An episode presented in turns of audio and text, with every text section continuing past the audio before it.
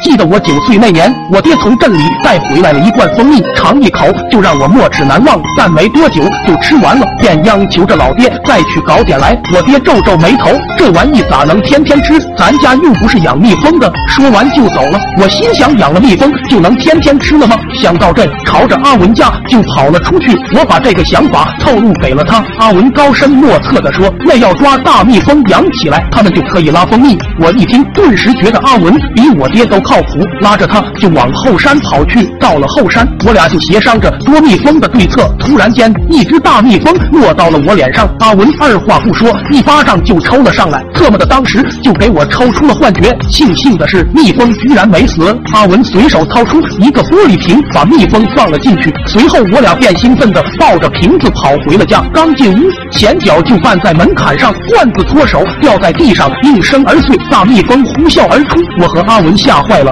连忙跑出屋，将门关上，根本没管还在屋里打鼾的老爹。没一会，屋里传来动静，桌子的扫地声，老爹的哀鸣声。我们在外面听的是心惊胆战。没一会，老爹开始疯狂捶门，我俩把门死死抵住，绝对不能让蜜蜂出来的。屋内的老爹气得大骂。不一会，又传来凄厉的惨叫，那叫声一直持续到了黄昏。阿文，我俩在门外都快堵困了。后来听里面没了动静，我俩才小心翼翼的进了屋。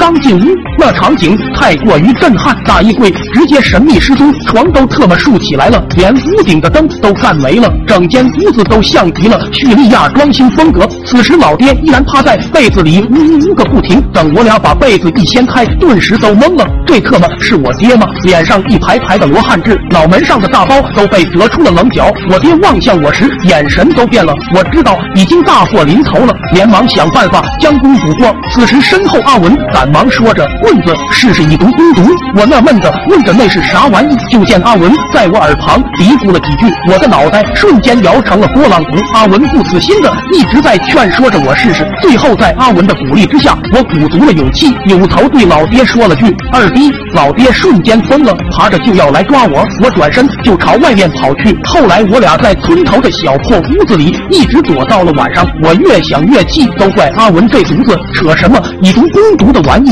转身就要揍他，阿文见状不妙，赶忙说着：“被蜜蜂蛰了，要酒精消毒，没准给你爹治好，估计就没事了。”我权衡再三，决定再信他一次。于是我俩便匆匆跑回家。到了家，见老爹正虚弱的趴在床上，我悄悄的将酒精涂抹在我爹的背上。老爹舒服的直哼哼。由于家里的灯也被老爹弄坏了，所以阿文在一旁点着煤油灯照明。此时我也是见老爹没有揍我的意思，顿时大喜，赶忙让阿文靠近点。我。再给爹做个死胖，但哪知阿文这犊子直接杵到了我爹背上，下一刻火势从后背一下燃到了发际线，我爹嗷嗷大叫，慌忙跟我下意识把酒精一撒，我爹苏醒了，对着就朝院外冲去，在冲出屋子的那一瞬间，老爹就像是本地月亮一般，一下让我看见了我此生最后的光。